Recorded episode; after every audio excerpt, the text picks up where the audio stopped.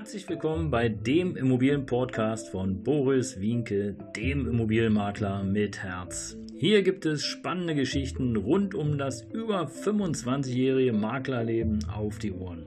Ich freue mich auch im Namen meines Teams von 3V Immobilien, dass ihr dabei seid. Los geht's, euer Immobilienexperte Boris Wienke.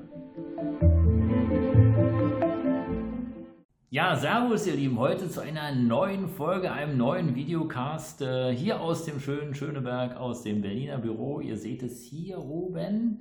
Ähm, ja, mein Name ist Boris Wienke, der Immobilienberater mit Herz, seit 25 Jahren auf dem Markt und ihr habt es in dem Eingangstrailer schon mitbekommen. Heute haben wir eine neue Videocast, Video-Podcast-Folge sozusagen und äh, wir haben heute die Folge 132 und die da heißt Hausverwalter zwischen Baum und Borke.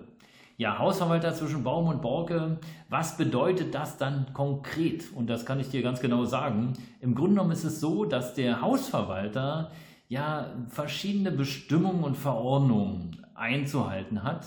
Und dann gibt es da den Eigentümer, der hat natürlich auch bestimmte Interessen, genauso wie der Mieter. Und der Hausverwalter, der steht so mittendrin zwischen allem, also zwischen diesen drei Komponenten. Ja, Gesetz, und Verordnung, Eigentümer und Wünsche, Mieter und Erwartungen. So, und wenn beispielsweise der Mieter, um mal nur ein ganz kleines Beispiel zu nennen, wenn der Mieter die Erwartung hat, dass die Klingelanlage funktioniert, dann ist es so, dass du ja im Grunde genommen davon ausgehen kannst, die Klingelanlage wird schnellstmöglich repariert, ähm, weil das ja heutzutage so gut wie zum Standard eines Mehrfamilienhauses gehört. Also wer rennt heute noch runter äh, und öffnet die Tür, wenn unten Besuch ist. Aber auch das gibt es noch, habe ich mir sagen lassen, allerdings äh, in den wenigsten Fällen. So, jetzt stell dir vor, also die Klingel ist kaputt und du rufst bei deinem Hausverwalter an und anstatt dass der Hausverwalter, so wie du das als Mieter erwartest, sagt, ja, kein Problem, ich schicke einen Techniker vorbei, antwortet dieser, danke für den Anruf, ich muss das erstmal abklären mit dem Eigentümer dann ist automatisch schon mal so ein bisschen Verwunderung bei vielen, so nach dem Motto, ja, wieso erstmal abklären? Das ist doch eine Vorschrift, das muss so sein. Ja, das kann so sein, aber nein, es muss nicht so sein. Warum? Ganz einfach. Der Eigentümer muss es ja bezahlen. Erstmal. Ja, und er sollte vielleicht auch feststellen, ob es ein Versicherungsschaden ist. Erstmal. Also jetzt haben wir schon zwei Sachen. Er muss es bezahlen aber er muss auch feststellen, ob es ein Versicherungsschaden ist. Weil wenn es Versicherungsschaden ist und es ist versichert, dann muss er natürlich schauen, dass es die Versicherung übernimmt. Und da fängt das Thema an. Weil bevor du das reparieren kannst als Verwalter oder als Handwerker, brauchst du natürlich erstmal eine Kostenzusage der Versicherung, wenn denn die Leistung versichert ist.